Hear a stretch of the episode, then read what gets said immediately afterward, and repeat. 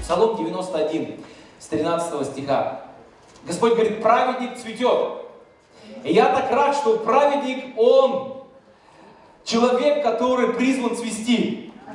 Вы знаете, Бог не только призвал нас быть светом, Он призвал нас еще быть цветом. Цвет, знаете, что такое цвет? Когда цветет там черемуха или цветет там, э, что там? Сирень. Сирень. Это реально ощущается. Ты даже можешь этого не видеть, но ты чувствуешь, что она цветет. Поэтому я скажу вам сегодня, дорогие, Бог хочет, чтобы ты и я, мы цвели.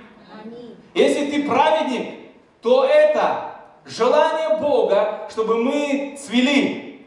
И чтобы это было реально ощутимо. Чтобы не только глядя на наш внешний вид, все подумали, откуда-то он пришел. Он точно пришел не из фитнес-клуба, он точно пришел там не еще откуда-то, но чтобы люди ощущали этот цвет, когда они общаются, когда они с нами э, дружат, когда они с нами живут в одной квартире, когда они с нами вместе работают. Праведник цветет. И дальше псалмопевец говорит, что праведник цветет как пальма, возвышается подобно кедру на Ливане. И он говорит о том, где праведник цветет. Он говорит, насажденные в доме Господнем, и опять он говорит, цветут. Он так просто сильно хочет, чтобы ты и я, мы цвели. И он говорит, насажденные в доме Господнем, они цветут. Во дворах Бога нашего. Они в старости плодовиты, сочны и свежи, чтобы возвещать, что праведен Господь, твердыня моя, и нет неправды в нем. Вы знаете, праведнику несказанно повезло, потому что Бог на его стороне. Я еще раз скажу, Бог на его стороне. Бог так заинтересован в праведнике, то есть в тебе и во мне, что Он создал для нас благоприятные условия для нашей жизни, чтобы наша жизнь она была вкусной, сочной и цветной. Не черно-белой, не скучной, но вкусной. Скажите вкусной. Сочной и цветной. Бог желает этого, чтобы твоя жизнь была цветной. Не как черно-белое кино, но как цветное. Чтобы твоя жизнь была вкусной, чтобы она была приправленной. Знаете, есть пресная еда. Я вот после Индии в моих вкусовых рецепторах что-то произошло. Потому что я стал помешан на вот этих вот всяких специях. И все нормальные люди в моем доме едят нормальную еду, а я достаю эти баночки и начинаю все это дело посыпать. Потому что когда ты попробовал вот это, уже того есть не хочется. Но не все, кто были в Индии, со мной согласятся, но со мной произошла такая вот трансформация. И Бог хочет, чтобы наша жизнь, она была вкусной, чтобы у него был вкус, чтобы мы с вами цвели, чтобы мы с вами были людьми, которые реально представляют Царство Божье на этой земле. А Царство Божье – это праведность, мир и радость в Духе Святом. Поэтому нужно очень ясно, четко посмотреть на себя. Представляю ли я Царство Божье на этой земле? Являюсь ли я тем праведником, о котором говорит Господь в этом псалме? Цвету ли я или не цвету? Это нужно сделать мне. Просто нужно просканировать, быть честным самим собой. Являюсь ли я этим праведником, о котором говорит Священное Писание? Вы знаете, э, можно картиночку на экран? Я точно уверен, что Бог не запланировал для нас с вами вот такое состояние. Вот оно. Бог точно не запланировал и такое состояние. И такое состояние. Бог не запланировал для нас это. Мы видим в Библии, что у тебя и у меня совершенно другая судьба. Судьба человека, который от Господа. Есть судьба, которую мы с тобой можем выбрать и жить этой судьбой. И она может быть разной. Я не говорю, что она обязательно будет вот такой страшной. Не обязательно. Но то, ну что уж точно я знаю, что если Господь предназначил тебя какой-то судьбе, эта судьба будет обязательно яркой. Она обязательно будет яркой. Потому что когда Бог что-то творит, когда Бог что-то имеет в виду, Он не творит посредственность. Он творит что-то уникальное, что-то абсолютно экстраординарное. Это ты. Спасибо за ваше аминь. Я сегодня лучше проповедую, чем вы отвечаете мне. Это ты, ты экстраординарный человек, ты абсолютно не похожий, ты абсолютно не такой, как все другие. У Бога есть уникальная судьба для тебя и для меня. Аллилуйя! Праведник цветет, как пальма. И он желает, чтобы ты и я, мы были в старости. Когда я говорю об этом, мне кажется, что этого в моей жизни никогда не произойдет. Я имею в виду в старости. Когда мне было 15 лет, я думал, что тем, кому 40, они уже за грани жизни. Я когда смотрел на них, я думал, есть ли жизнь после 40? Сегодня я хочу сказать, она есть. И я понимаю, те, кому 15 или 10 смотрят на меня и думают, ну-ну, попробуй, докажи. Но я вам точно говорю, есть жизнь после 40. И когда я думаю о старости, я о ней вообще не думаю. Но Библия говорит, что он и в старости. И для меня это хорошее обетование. Потому что сегодня я, может быть, ну как сказать, не такой уж прям Ален Далон, но все же ничего. Но я понимаю, что и в старости Бог даст мне силы. Бог даст мне крепости. Бог сделает меня свежим. Это большое благословение. Осознавать, что у Бога все дни, они сочтены, они в Его руке. Это не то, что как получится, как звезды там сойдутся, а может не сойдутся, кто знает. Но у Бога все под Его контролем. И этой осенью я был на конференции в Москве, приезжал Кеннет Копланд. Я приезжал на конференцию в Москве, это вот Кеннет Копланд и его, его супруга Глория. Вот глядя на них, вот глядя на них, как вы думаете, сколько им лет? Если вы знаете точно или достоверно, не говорите. А вот те, кто не знает, ну вот глядя на них, сколько им лет? Вот сколько думаете, вот Кеннет Копланду лет, сколько? До 60, около 60. Варианты еще какие? Потому что я с тобой абсолютно согласен. Я, глядя на него, думал, ему где-то 60. Больше никаких вариантов. У кого-то есть еще какие-то варианты? 55? Ну, на 75 он точно не выглядит. Ну, может быть, если ты видишь 75, то я, я ничего. Но знаете, когда я узнал, сколько ему лет, и когда он вышел на сцену, и когда он запел оперным голосом, причем такой бодрый, бодрее, чем я, вот, и летает по всему миру, служит, трудится для Господа, и я узнал, что ему 81 год – я подумал, боже мой, вот оно, воплотившееся обетование, он и в старости плодовит, сочен и свеж.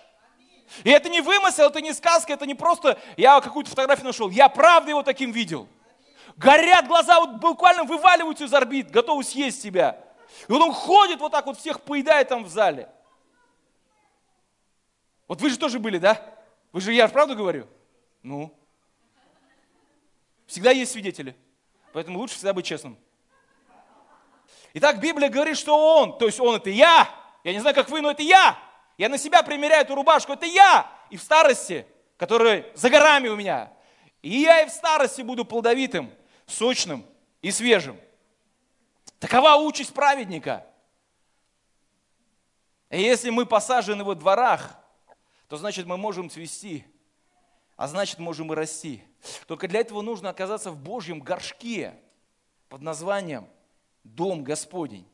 Друзья, нельзя быть посаженным где попало, потому что среди колючек может вырасти только чертополох. И на помойке среди мусора вряд ли поднимется благородная культура. А я искренне верю, что ты и я, мы благородная культура. Не в смысле, что мы превозносимся над кем-то, но когда я смотрю в Священном Писании, Бог сравнивает нас не с плевелами, Он сравнивает нас с пшеницей. И поэтому это означает, что ты и я, мы должны быть посажены в правильном месте, чтобы мы могли цвести. Потому что ведь это же не секрет, что среда очень сильно влияет на то, что появится, на урожай.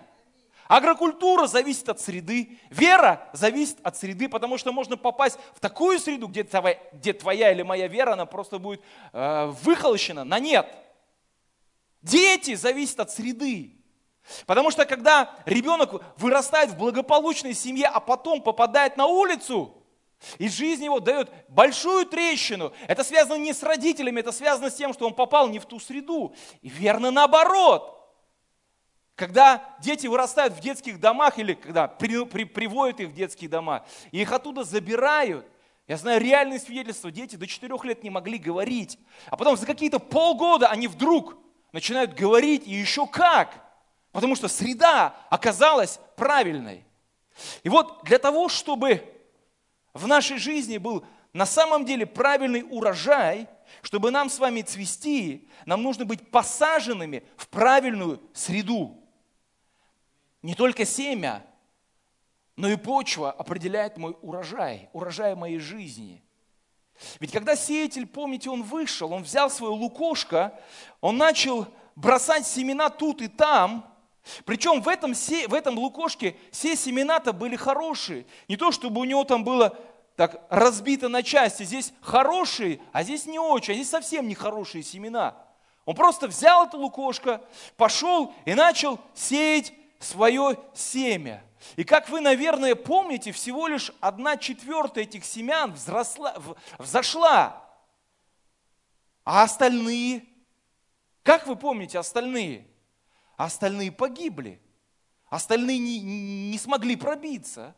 Кто-то, там написано, одно было украдено дьяволом, одно там в терни упало.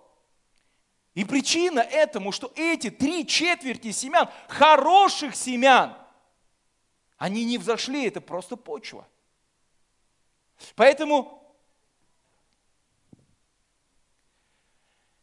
все семена, они были все одинаково хороши, но не всякая почва была хороша для них. Апостол Павел говорит в первом послании Коринфянам в 6 главе, в 12 стихе, он говорит, все мне позволительно. Иногда христиане прикрываются этим и забывают, что у этого выражения, у этой фразы есть продолжение. Такое, знаете, избирательное восприятие священного писания. Все мне позволительно, но противопоставительный союз. Но не все полезно. Есть можно хоть что, но очевидно, что не все, что мы едим, полезно, правда же? И вот апостол Павел говорит, все мне позволительно, но не все полезно. Все мне позволительно, но ничто не должно обладать мною. Что мною обладает сегодня? В каком грунте находятся мои корни? Где зона моего духовного роста? Ведь жить можно где угодно. Можно жить и во дворце, и на помойке, но цвести можно только дома. И вот Библия говорит, что насажденные в доме, они цветут – и если не будет дома, то и цвета, извините меня, тоже не будет. Ведь если быть откровенными и честными, не все, кто ходит в церковь, одинаково растут. Правда же? Хотя, с другой стороны, в церкви звучит, как говорил Дитрих Бонхёфер, он говорит, церковь это место, где проповедуется слово, где совершаются, возносятся молитвы, и где совершается причастие. И мы-то во всем в этом все участвуем. То есть я имею в виду, что вот сейчас, вот в данный момент, большинство из вас слушают слово, некоторые смотрят в телефоны. Некоторые. Не буду показывать пальцем.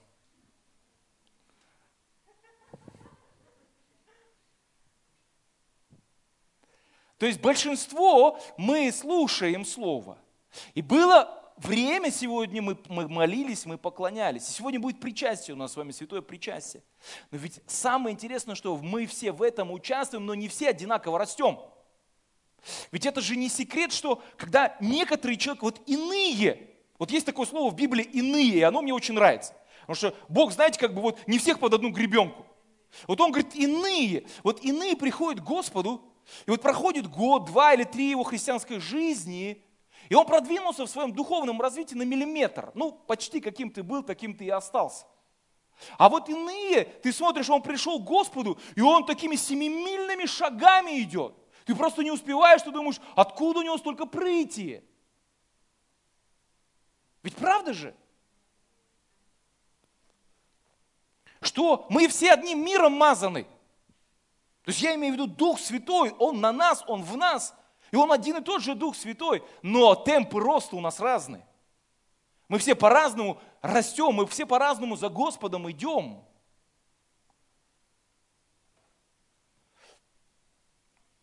И вот вопрос к знатокам. Почему? Одна вера, одно крещение, одно Писание, один Господь, одно помазание. Мы все одним миром мазаны, а получается, что растем мы по-разному. Кто-то растет, кто-то уже не растет, кто-то продолжает расти и не собирается останавливаться – и вот вопрос, почему мы же в одном месте с вами живем духовно? Вот это же одно собрание, это же одна церковь.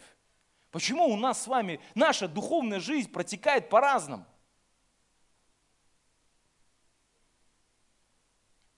Я абсолютно уверен, что для роста, для нашего духовного роста нужен Божий инкубатор. Что такое инкубатор? Инкубатор – это такое приспособление, в котором есть оптимальная среда для развития, для роста. Там светло, там тепло, там сухо. И поэтому те вот яички, яички, или как правильно, которые находятся в этом инкубаторе, они переворачиваются правильно, свет на них правильно, как правильно, как? Падает, во, спасибо, отличное слово – температура оптимальная, и поэтому они все в свое время, опять надо подобрать слово, вылупляются, да? Вылупляются. Так вот я хочу сказать вам, дорогие мои, что для каждого яичка нужна своя наседка.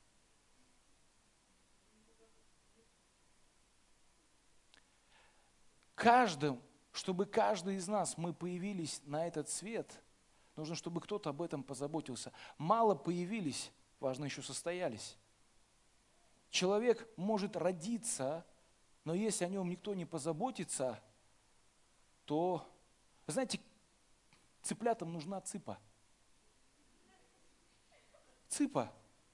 Потому что если есть цыпа, то цыплята будут за этой цыпой идти туда, куда надо – и эта цыпа позаботится об этих цыплятах, она их накормит, напоит, обогреет, и она сделает так, чтобы эти цыплята тоже превратились в неких цып. И без этой цыпы цыплята обречены. И, конечно же, есть там, знаете, естественный отбор, и есть там теория Дарвина, выживают сильнейшие и все остальное прочее. Но мы, мы видим из практики, мы видим из жизни, что при таком подходе, когда выживают сильнейшие, выживают единицы. Единицы. Потому что остальные не способны к тому, чтобы самостоятельно расти и развиваться. Без наставничества, я абсолютно уверен, духовное развитие невозможно. Нам всем нужны духовные поезда, паровозы, которые будут тащить нас в наше светлое будущее. Конечно, мы можем сами двигаться, как знаете, на дрезине, качаясь взад-вперед. Знаете такое приспособление транспортное средство, называется дрезина? Но вот на такой дрезине далеко не уедешь и слишком долго не протянешь. Поэтому каждому человеку в церкви нужен пастор, чтобы заботиться о его душе. Вы скажете, у нас уже есть пастор, и это ты. Ну, в смысле, я. И вы правы. Вы абсолютно правы. Я пастор. Но, скажешь, начинается но. Можно без но? Не я, в смысле, я по-прежнему пастор. Но когда я смотрю на себя и на вас, я понимаю, что у нас силы неравные. Потому что вас, вас слишком много, я один. И меня на вас, на всех не хватит. Эмоционально, духовно, физически. То есть, не, я, конечно же, могу попытаться изобразить из себя великого Моисея, одеть на себя эту одежду, сесть на это седалище и говорить, ну давайте, приходите теперь все ко мне. И вести эти душепопечительские беседы, консультации, бесконечные молитвы и так далее и тому подобное. Но знаете, какой будет конец? Я не пророк, не пророк. Но я могу сказать, какой будет конец. Госпитализация моя. И при этом большинство нужд, они все равно будут не покрыты, не, не услышаны, ответы не получены. Потому что это, вот то, о чем я сейчас вам говорю, это то, что Бог установил в Священном Писании. Он хочет, чтобы каждая нужда, каждый вопрос был восполнен, покрыт. Но это возможно только тогда, когда есть Божий порядок и устройство. И Он для этого все приготовил.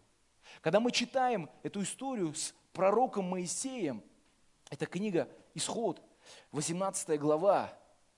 Мы видим с вами, что народа было гораздо больше, чем сегодня здесь. Их было 3 миллиона человек.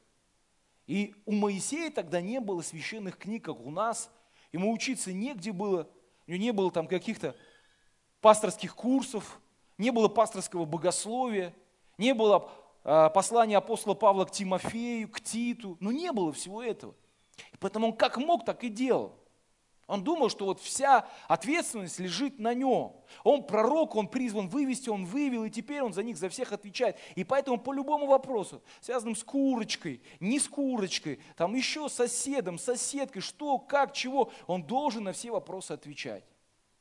И он садился, и вот народ под палящим солнцем стоит в очередях, чтобы решить какой-то свой банальный вопрос – Стоят они, ждут, когда дойдет до них очередь. Он сидит, и они мучаются, и он мучается. Приходит язычник, тесть Иофор был язычник, жрец. Он пришел, вот благо, что хоть у халдеев иногда бывает мудрость, ну, которую нам иногда надо брать. Вот приходит Иофор и говорит Моисею, Моисей, что ты делаешь?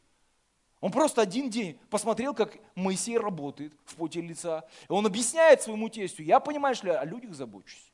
Ты не о людях забочишься, ты их мучаешь, так и написано. Ты их замучаешь и сам загнешься.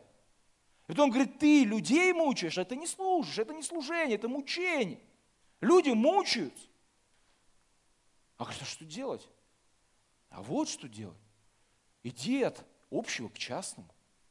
Вот есть три миллиона. Вот разбей их на тысячи, а тысячи на сотни, а сотни на десятки. И поставь кого? Пятидесятников, сто начальников, тысячи начальников. И пусть решают все важные дела, а если уж не могут, пусть приходят тебе. И дальше, что самое интересное написано, если ты сделаешь это, и Бог повелит тебе, то ты можешь устоять. Как много пасторов этого просто не поняли – и они подумали, что они незаменимые, что они всемогущие, брюсы там или кто они. И они подумали, что свет клином сошелся на них, и вот без них ничего не произойдет. И они сгорели, просто сгорели, и сегодня пепелище. Вместо служителей, которые могли бы по-прежнему стоять, служить и вести Божий народ вперед. И дальше написано, и весь народ сей будет отходить в свое место с миром. Потому что все нужды будут услышаны, все нужды будут восполнены. Обо всем позаботиться, если ты сделаешь так. Домашняя группа – это место благословения, это место восстановления, место духовного роста, место, где каждый человек может получить заботу о себе, о своей душе,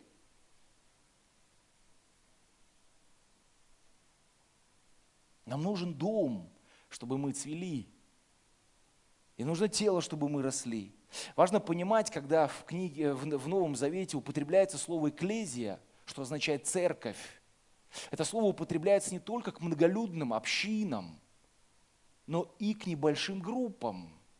Вот смотрите, Деяния, 8 глава, в третьем стихе. Это первые шаги, которые делал Савол, тогда еще Савол. И он написано, а Савол терзал церковь, входя в дома. Видите? Савол именно в домах находил церковь. Не в храме, а в домах. Он терзал церковь, входя в дома.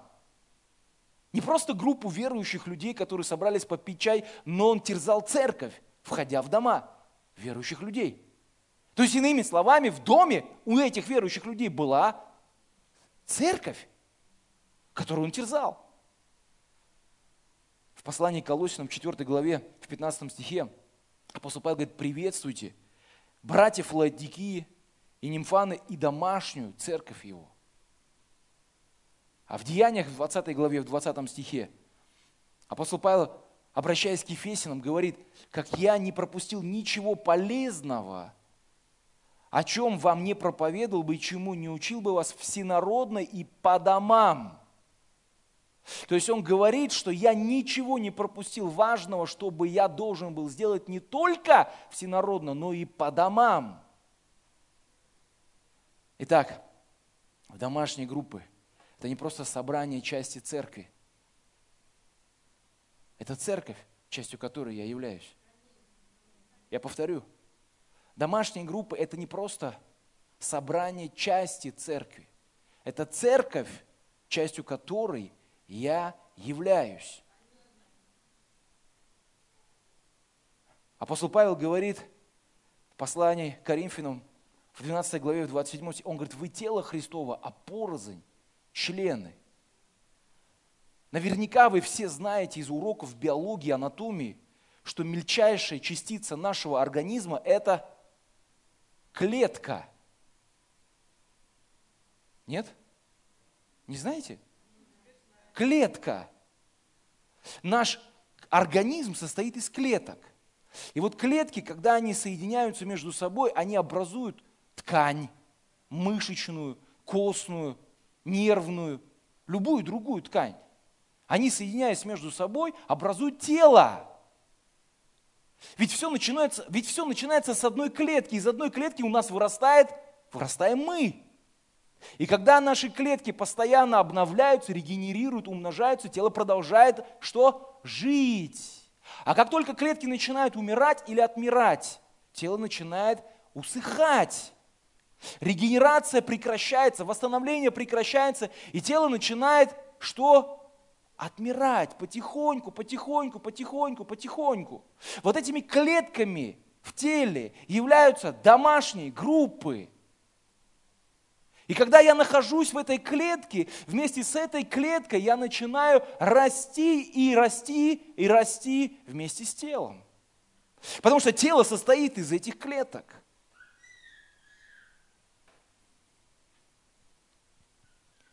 Бог напрямую связывает наш рост со своей церковью. Он говорит, чтобы цвести, нужно быть в доме. Попав в клетку, я расту вместе с клеткой, а значит и расту вместе с телом. Так Бог, как опытный творец и создатель, в своих дворах позаботился об оптимальном микроклимате для нашего роста. Когда-нибудь вы видели,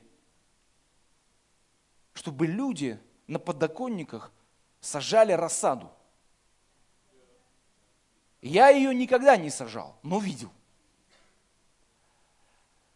Люди на подоконниках сажают рассаду. Зачем? Вот ты смеешься, ты никогда не, не сажал, не знаю, что это такое. А вот большинство людей знают. Ты сажал даже. Зачем? Зачем ты это делал?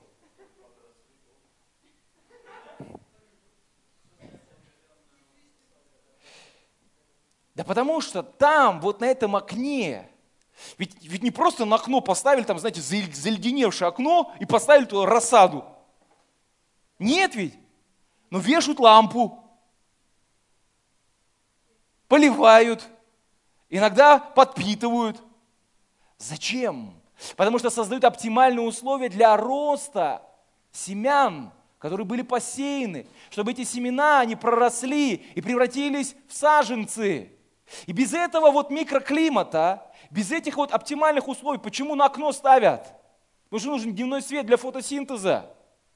И если этого света не будет, то и роста тоже не будет. Нужны оптимальные условия для того, чтобы это проросло, окрепло и превратилось в саженцы.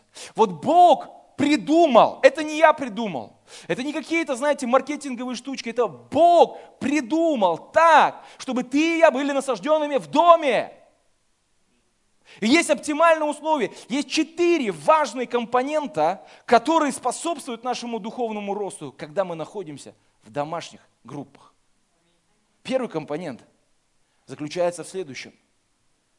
Это забота, я уже немного говорил, о наших душах через наставников. Ведь народ гибнет не только от недостатка ведения, но и еще от недостатка попечения. В притчах написано в 11 главе, в 14 стихе, при недостатке, при недостатке попечения падает народ. Люди-то хорошие, все хорошо, но только лишь одна большая проблема. Некому позаботиться, некому восполнить нужду, некому поговорить, некому выслушать, некому проконсультировать, некому. И народ начинает падать, вымирать отходить, отступать и так далее и тому подобное. Вы знаете, я здесь стою только по одной простой причине, что однажды был один братец, который позаботился обо мне. Правда? Он, он просто настолько был силен в том, чтобы меня не отпускать, что я остался в церкви и пошел за Богом. Как в Деяниях написано, апостол Павел, я, говорит, день и ночь, три года, он, он говорит про Ефесин, три года каждого из вас наставлял в Слове Божьем, три года, день и ночь, день и ночь, день и ночь, он неусыпно заботился об этих людях. Вот точно самое, этот брат, он неусыпно заботился обо мне. И я, я вот скажу честно, я отдаю ему должное. Он помог мне встретиться со Христом. Он помог, он сидел возле моей кровати день и ночь. Я не знаю, почему он не работал, но я знаю, почему я не работал. Я не знаю, почему он не работал. У меня не было регистрации местной, и я не мог работать. То есть я поэтому был такой немножко унылый. Вот. А он сидел возле моей кровати день и ночь. Тогда, знаете, всякие были группы такие музыкальные, типа Петра, там, что еще было такое, кто помнит. Ну, в общем, такие группы, которые я уже слушать не мог. Потому что я пришел как бы из другого мира, из другого времени, а этот был мир 70-х, там, 60-х, не знаю каких. И вот он мне включал вот эти вот хиты христианские. И я просто из вежливости слушал, но я понимал, что это слушать вообще не могу. И он всячески старался сделать так, чтобы христианство, церковь, вера стали для меня привлекательными. Он за мной везде. То есть я в то время активно занимался спортом, а он был худой, как как тростинка. И вот он говорит, хочешь, я с тобой пойду заниматься в спортзал? А мне одному скучно. Я говорю, ну пойдем. И когда мы пошли с ним вместе заниматься в спортзал, я понимаю, что для него это был не то чтобы крест, для него это дыба была. И вот он там, в этом спортзале, он изображал из себя там великого спортсмена, но после, он же не знал, что будет после, я-то знал, а он не знал. Но после, когда на следующий день мы с ним встречаемся, я понимаю, что он как будто инвалидом стал. Потому что у него руки не ходят, ноги не ходят, руки не двигаются, шея не, не ворочается. Он просто весь, весь, весь разваленный, разбитый. И все это он претерпевал ради меня. Он просто претерпевал. Он не сдавался, он не отпускал. У меня была такая, знаете, установка, каждому свое. И очень удобная установка. Вот ты ходишь в евангельскую церковь, это твое право. И я уважаю твой выбор. Ты не ходишь, ты вообще никуда не ходишь, ты лежишь, тоже твое право. Ну удобно, правда? И вот у меня такая была жизненная установка. И вот он вот этой заботой, этой любовью. Я просто не понял, как я оказался вообще в его домашней группе. Я не понял. Он меня так обработал со всех сторон. Он мне постоянно лил, лил, в уши мне лил, лил. И вдруг я уверовал. И вдруг я пришел. И вдруг я здесь. И потом спустя какое-то время я вообще не понял, как это со мной произошло. Я вообще не планировал. Мне было 22 года. 22 года, да, Алексей? 22 года было всего. Я думал, жизнь, вот она, вот держись за нее. И вдруг она у меня ушла из-под ног, моя жизнь. И я здесь. А что дальше, неизвестно. Мгла, непонятно. Там-то все понятно, а здесь вообще ничего не понятно. Что тебя ждет впереди? Уверовал в 22 года. Это же страшно.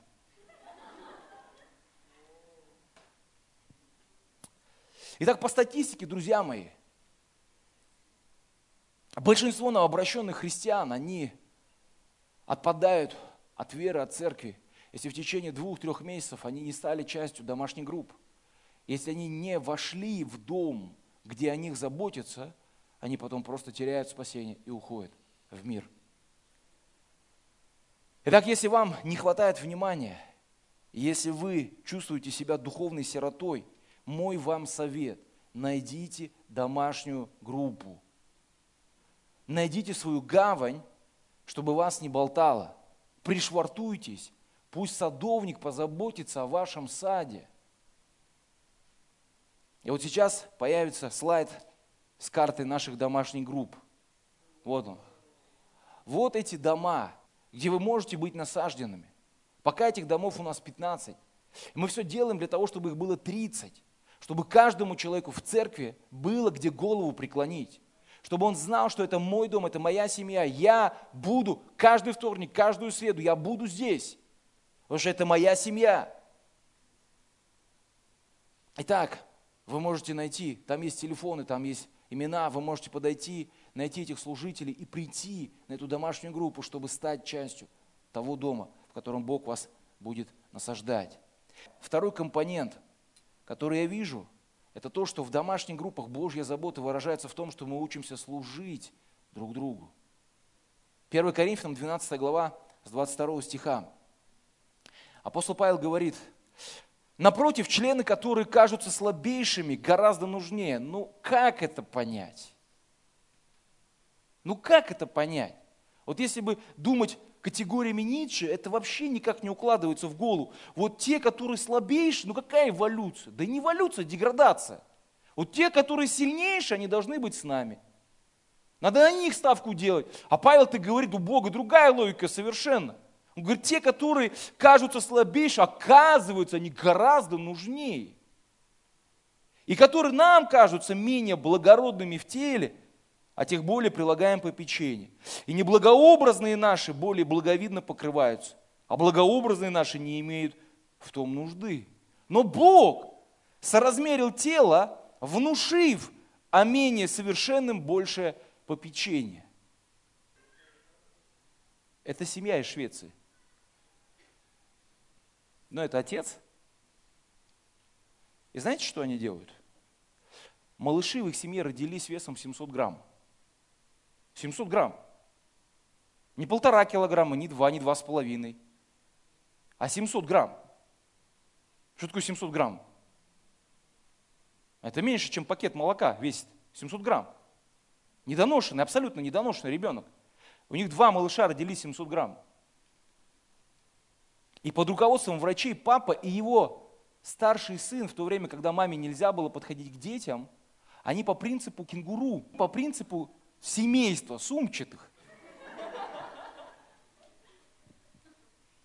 Выхаживают своих детей. То есть его старший сын положил к себе на грудь этот маленький, э, маленького малыша, и отец к себе положил на грудь такого же маленького малыша. И знаете, что они делают?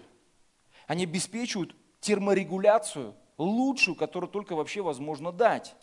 Это лучше, чем инкубатор – и они помогают ребенку дышать, вести себя спокойнее, набирать вес на груди у отца и у старшего сына. Апостол Павел говорит, те, которые слабейшие, они кажутся нам не нужны, как, как? А наоборот, говорит, они нам нужнее. И о них мы должны заботиться. И их нужды мы должны восполнять больше, чем те, которые кажутся нам сильными. Апостол Павел говорит о слабых, которые нуждаются в попечении. И Бог хочет, чтобы слабые стали сильными. Но где? Через кого и как? Только когда мы находимся рядом, мы можем увидеть состояние человека, его нужду и боль. Вы знаете, иногда люди сетуют на то, что им никто не позвонил, когда у них случилась беда. А кто знал? Что у этого человека случилась беда. Вот если просто по-человечески мы поговорим сейчас, вот если бы вы узнали, что у вашего даже не друга, а знакомого или коллеги случилось какая, какое-то несчастье, не дай Бог, но вы узнали об этом, неужели вы бы ему не позвонили? Ну неужели бы никто не позвонил? Неужели бы, если бы узнали, что у какого-то сотрудника на работе там что-то произошло, причем трагедия какая-то произошла, неужели бы вы не позвонили? Да я абсолютно уверен, что, конечно же, позвонили, но проблема, почему мы не звоним, проблема, почему мы не стоим, проблема, почему мы не идем, потому что мы не знаем.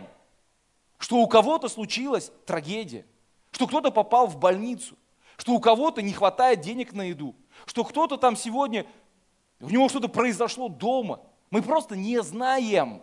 А если бы мы узнали, я уверяю, кто-то обязательно среагировал, кто-то да обязательно бы пришел или позвонил.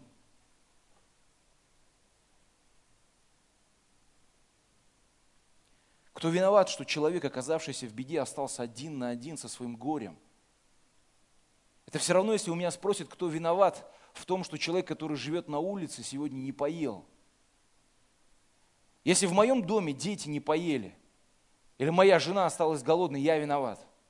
Это моя вина. Это я не накормил, это я не позаботился, чтобы в доме была пища. Извините. А тех людей, которые живут на улице, я ответственность не несу за их желудок и за их жизнь. А за тех, кто в моем доме живет, я несу ответственность.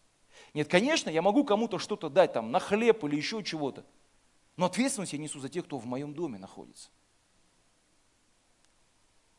Как в нуждах святых нам принимать участие, если мы не знаем о них?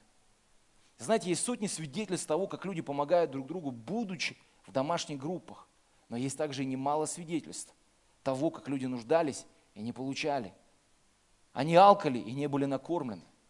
Мы учимся заботиться друг о друге, находясь друг с другом рядом. Другого пути у нас просто нет. В домашней группе, вы знаете, номинальное христианство, оно становится реальным. Потому что мы вот видим этого голодного брата, и мы кормим его. Мы понимаем, что нам не безразлично, что он сегодня голодный. Или мы видим эту сестру, у которой сегодня нет, может быть, там, не знаю, э, зимней одежды, зимнего пуховика или зимней обуви. И мы понимаем, что у нас-то это есть, и мы готовы помочь этой сестре. И я рассказываю реальную историю. Как в одной домашней группе одна сестра благословила новые сапоги. Она просто говорит другой сестре, хочешь, у меня вот есть новые сапоги, я хочу дать тебе их померить. А она даже не знала, что это сестра, у нее не было этих сапог, она молилась о них. И когда она дала ей померить, они подошли, и они были новые. И она была блаженна от того, что пришла без сапог, а ушла в сапогах. Вот там, вот там, вот там. Мы учимся служить друг другу.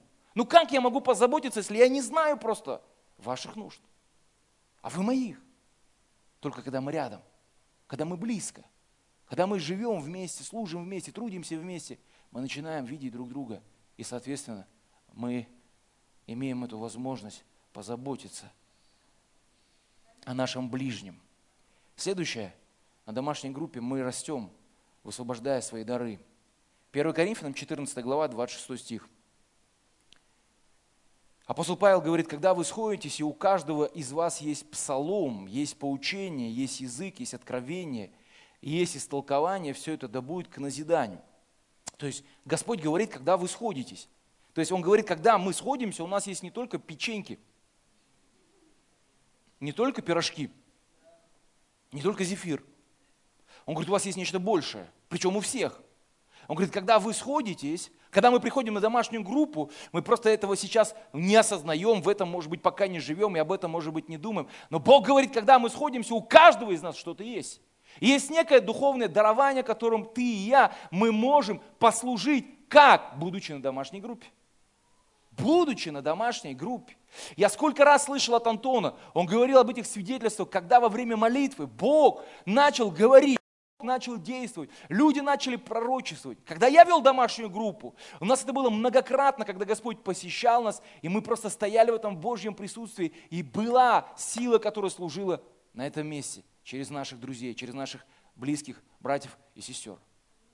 Когда мы сходимся, когда мы сходимся, у нас у каждого что-то есть.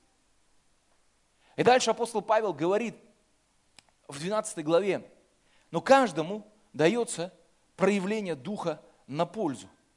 Верите ли вы, что вам даны дары Духа? Если да, то тогда где этими дарами мы можем принести пользу?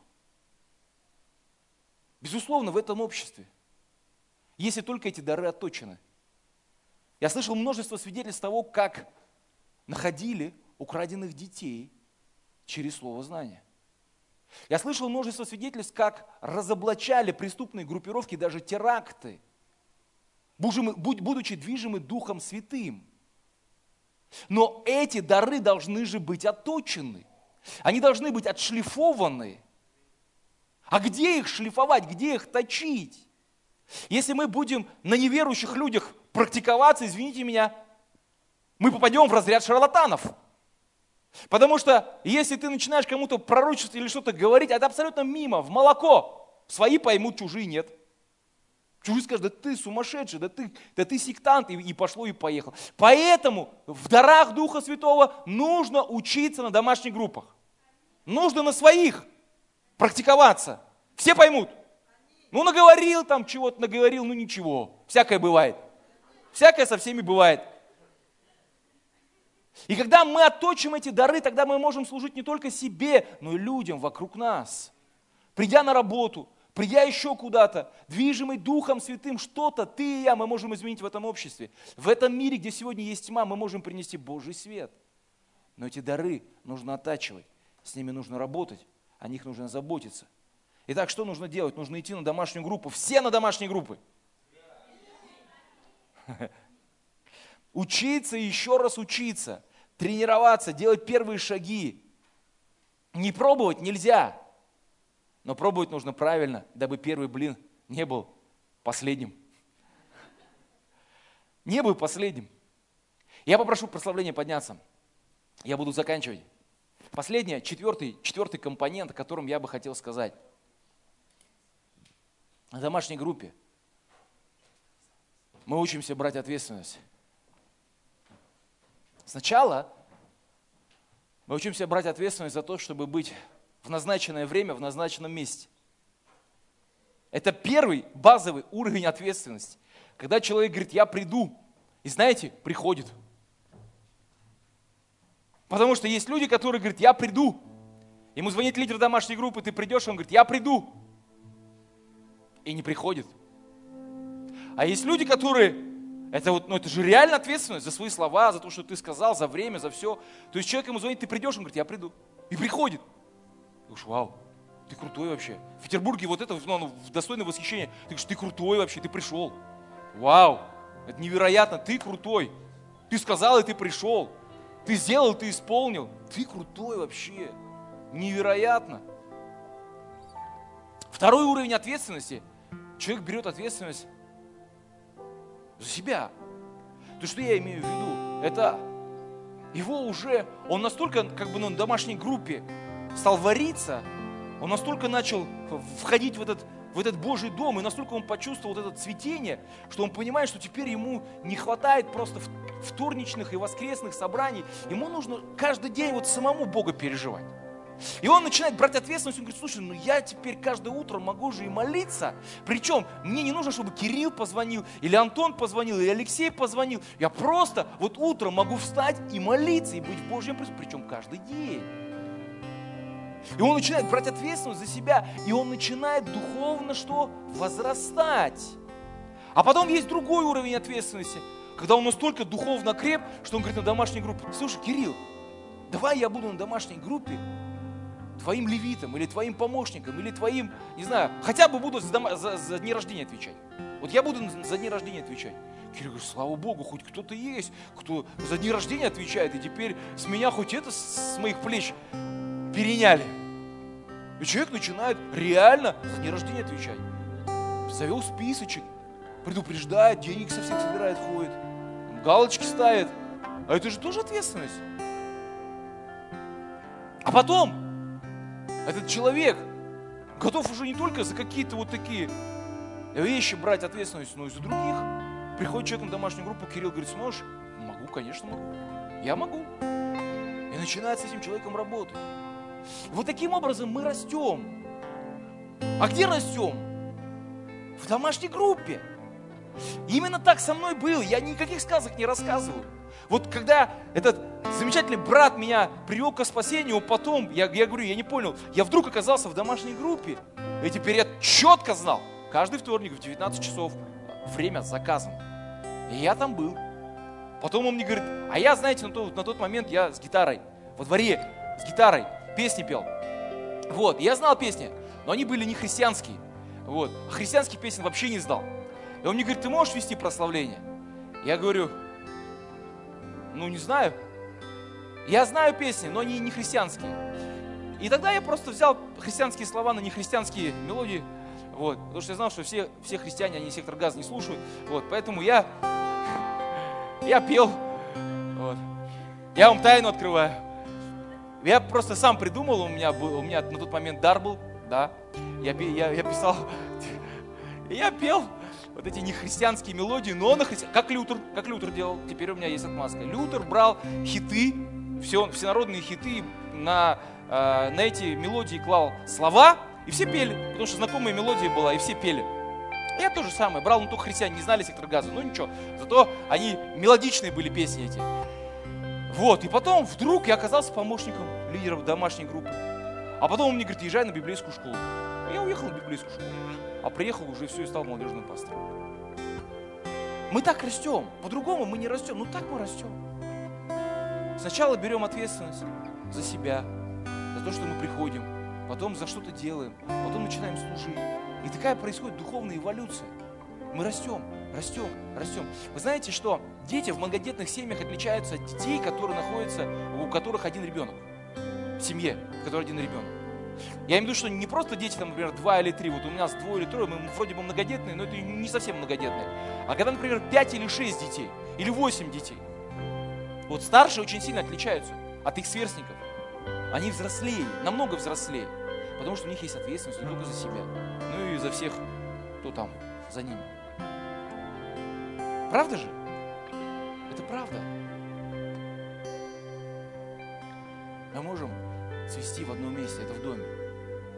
И у каждого из нас должен быть дом. Должны быть люди, которые будут заботиться, которые помогут нам расти, идти за Господом, служить, служить друг другу, служить дарами. Это возможно в домашних группах. Поэтому на вопрос, почему один быстрее, другой медленнее, потому что среда очень сильно влияет на наш рост. Если ты и я мы окажемся в правильной среде, я вас уверяю, никто не сможет вас остановить. Вы будете просто, у как ракета. Как ракета. Каждый из вас будет как ракета во имя Иисуса Христа. Мы обречены с вами цвести. Другого варианта нет.